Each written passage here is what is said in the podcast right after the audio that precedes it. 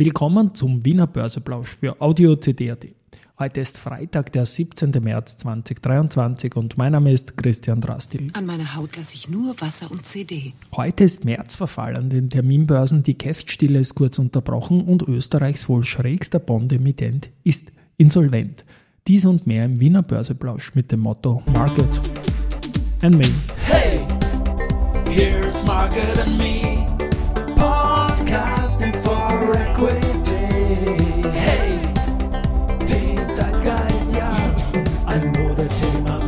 ja, die Börse als Modethema und die Märzfolgen des Wiener Börseplausch sind präsentiert von Wiener Berger und dem Börsentag AT.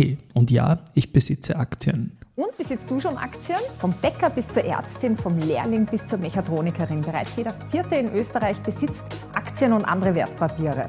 Investiert wird vor allem vielseitig und langfristig, um Vermögen aufzubauen und fürs Alter vorzusorgen. Der Haken dabei, auf Wertpapiere, die du mit deinem hart erarbeiteten und bereits versteuerten Geld kaufst, fallen am Ende noch einmal satte 27,5% Steuern an.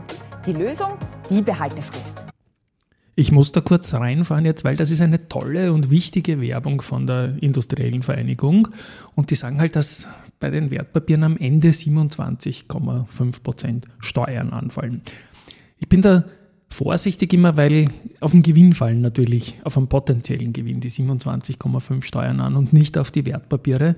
Es ist sowieso so ein schwieriges Thema und im Infotext zu dem Video wird das auch richtig geschrieben dass 27,5% Käst den Gewinn schmälern, aber es fällt halt eben nicht auf die Wertpapiere an. Und insofern gut, dass das gibt. Und es war ja gestern auch zum Beispiel der Andreas Dreichel von der Erste Group, die Legende bei Puls 24. Der wurde befragt zur Situation bei den Banken, ob es jetzt einen Flächenbrand geben kann und so weiter und so fort. Hat er meines Erachtens nach sehr souverän wie immer gemacht. Und dann hat er halt, halt ausgeholt, dass Österreich, Österreicherinnen und Österreicher ein ganz anderes Veranlagungsverhalten brauchen würden, viel mehr die Kapitalmärkte nützen. Und dann wir gesehen, als der Dreichel das gesagt hat, wie der Puls 24 Moderator, der einfach verfallen ist dabei, weil er das überhaupt nicht gepackt hat, dass man da Aktien irgendwie, um Gottes Willen, fürchterlich. Ja. Also das ist Österreich und ja, meine Stimme ist ein bisschen verschnupft, aber nicht wegen dieser Gemengelage, sondern weil mich einfach eine kleine Grippe ereilt hat. Das Ganze mit den Aktien passt natürlich zum Aktienbarometer 2023. Der Karl Fuchs vom Aktienforum hat das avisiert, dass das heute kommen wird. Vor Wochen schon, hat mir das gesagt. Und es ist heute gekommen. Aktienforum Wiener Börse und IV haben eine Studie eben Aktienbarometer 2023 in äh, Auftrag gegeben und 25 Prozent der Österreicherinnen besitzen Wertpapiere in Form von Fonds, ETFs, Aktien oder Anleihen. Ja, bei der Cast ist das Ganze halt letztendlich Hashtag Cast-Stille, haben wir immer wieder gesagt, die Grünen blockieren, was da nur geht. Und ich, ja, es ist nur zu hoffen, dass sich irgendwann einmal etwas tut.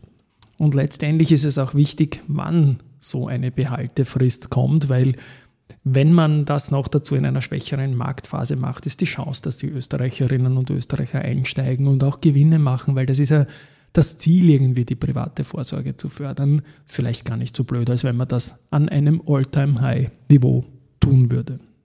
Nicht auf All-Time-High, aber auf Long-Time-High sind die Umsätze an der Wiener Börse jetzt momentan. Und zwar hat es da am 15.03., also am Mittwoch, hat es 479 Millionen 685.000 Euro Tagesumsatz gegeben und gestern 479 Millionen 600 61.000, also nur 24.000 Euro Unterschied letztendlich, was die beiden höchsten Werte des Jahres darstellen. Und da heute der Märzverfall an den Terminbörsen ist, für Österreich wird das an der Eurex in Deutschland abgewickelt, ist es durchaus möglich, dass dieser Wert von 479 Millionen für 2023 heute noch einmal verbessert wird. Und jetzt schaue ich endlich hinein in den ATX, wie der jetzt da heute so läuft.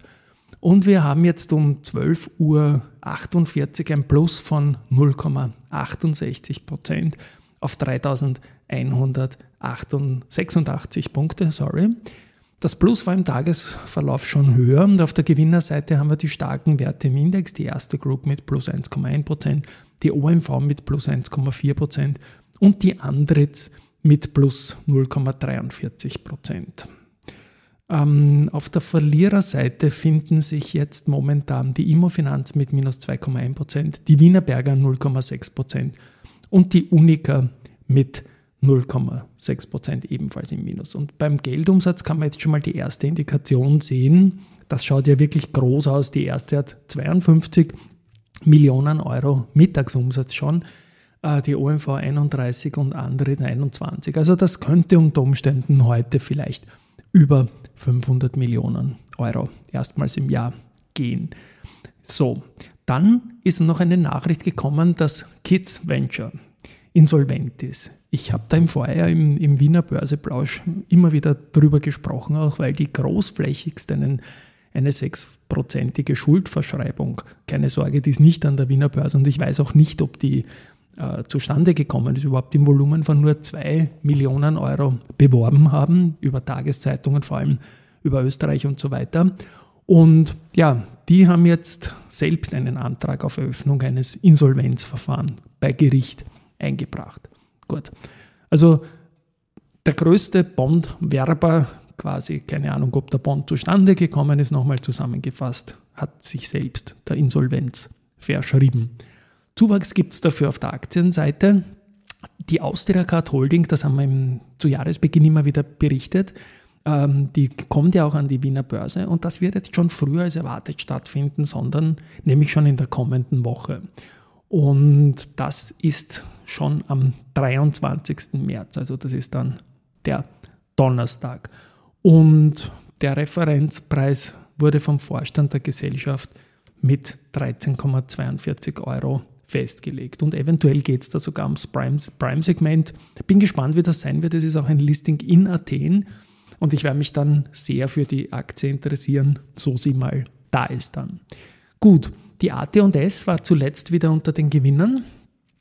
Risikohinweis mein größter Tipp im Markt langfristig, obwohl es zuletzt schwere Verluste gegeben hat. Ich habe dann immer wieder auch nachgekauft. Wie gesagt, Risikohinweis pur, aber die Aktie hat halt auch schon von der Spitze fast schon wieder halbiert. Und jetzt hat man das Kostensparprogramm und das Kürzen des Investitionsvolumens kommuniziert. Das wollte der Markt offenbar hören, dass es auch Kosteneinsparungen und so weiter und so fort gibt. Und ja, für die Standorte in Kulim und Leoben hatte AT&S ursprünglich 2,2 Milliarden Investitionen angekündigt. Jetzt geht man von 1,8 Milliarden aus.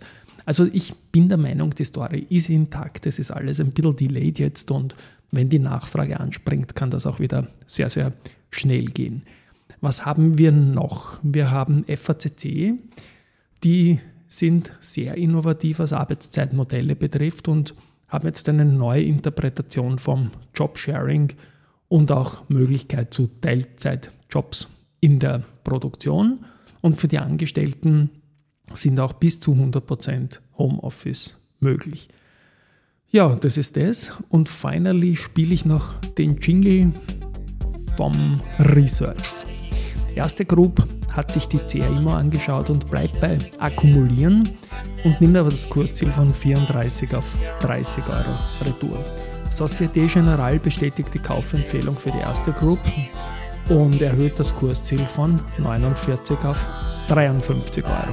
So, das war's für heute. Wir hören uns am Montag wieder mit hoffentlich besserer Stimme. Ich habe heute noch einen Zertifikate-Podcast, aber da helfen mir meine smarten Kollegen Allison und wenn es die Allison nicht kann, wird es die Anna machen. Tschüss und Baba. Schönes Wochenende.